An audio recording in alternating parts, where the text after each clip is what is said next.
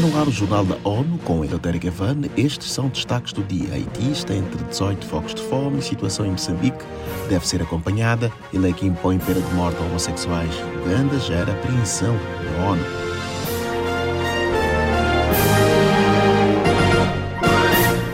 Nesta terça-feira, o diretor da Agência Internacional de Energia Atômica, IEA, falou ao Conselho de Segurança sobre a situação da central nuclear de Zaporizhia, na Ucrânia. Os detalhes com Mayra Lopes. Rafael Mariano Grossi reforçou que tem sido uma sorte evitar um acidente nuclear. Ele apresentou recomendações para minimizar as chances de vazamento radioativo. Segundo o chefe da Agência Atômica da ONU, após conversas com autoridades russas e ucranianas, foram identificados alguns princípios para garantir a segurança da maior instalação nuclear da Europa.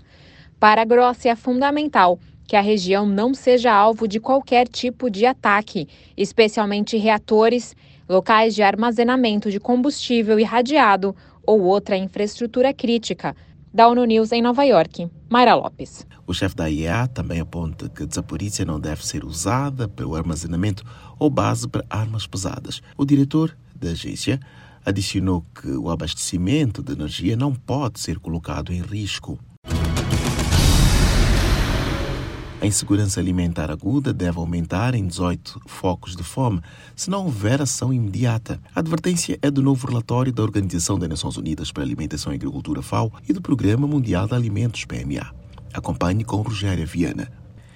A advertência é do novo relatório da Organização das Nações Unidas para Alimentação e Agricultura, FAO, o Programa Mundial de Alimentação, PMA, Países como Afeganistão, Haiti, Nigéria, Burkina Faso, Mali, Somália, Sudão do Sul, Sudão e Iêmen levantam maior preocupação.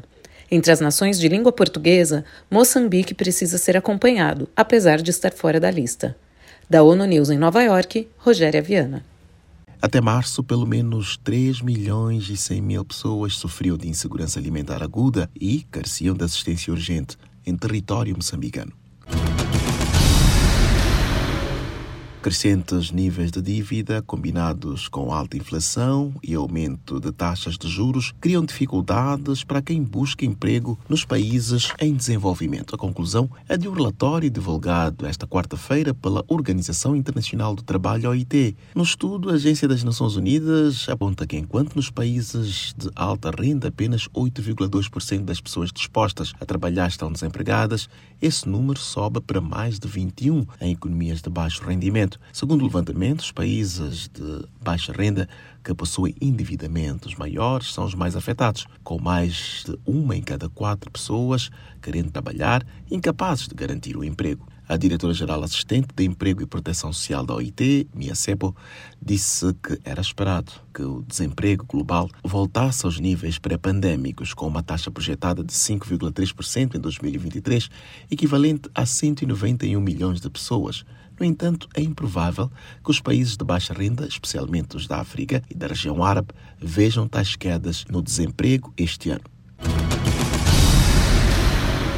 Entidades da ONU manifestam preocupação com a ratificação da lei anti-homossexualidade em Uganda, anunciada pelo presidente Yoweri Museveni. A lei, sancionada nesta segunda-feira, estabelece a pena capital para alguns comportamentos, incluindo o que considera homossexualidade agravada. Os detalhes com Felipe de Carvalho. A lei sancionada nesta segunda-feira estabelece a pena capital para alguns comportamentos, incluindo o que se considera homossexualidade agravada. Outro artigo prevê punição de 20 anos de prisão pela promoção da homossexualidade. Nesta terça-feira, o secretário-geral da ONU, Antônio Guterres, manifestou profunda preocupação com a pena de morte e as longas sentenças para atos consensuais entre adultos. Em nota emitida pelo seu porta-voz, o chefe da ONU enfatiza que a situação aumenta o risco de agravar a violência e a perseguição já enfrentadas por lésbicas, gays e bissexuais em Uganda. Da ONU News em Nova York, Felipe de Carvalho. O Escritório de Direitos Humanos das Nações Unidas diz estar horrorizado pelo facto do projeto de lei agora ser parte da legislação.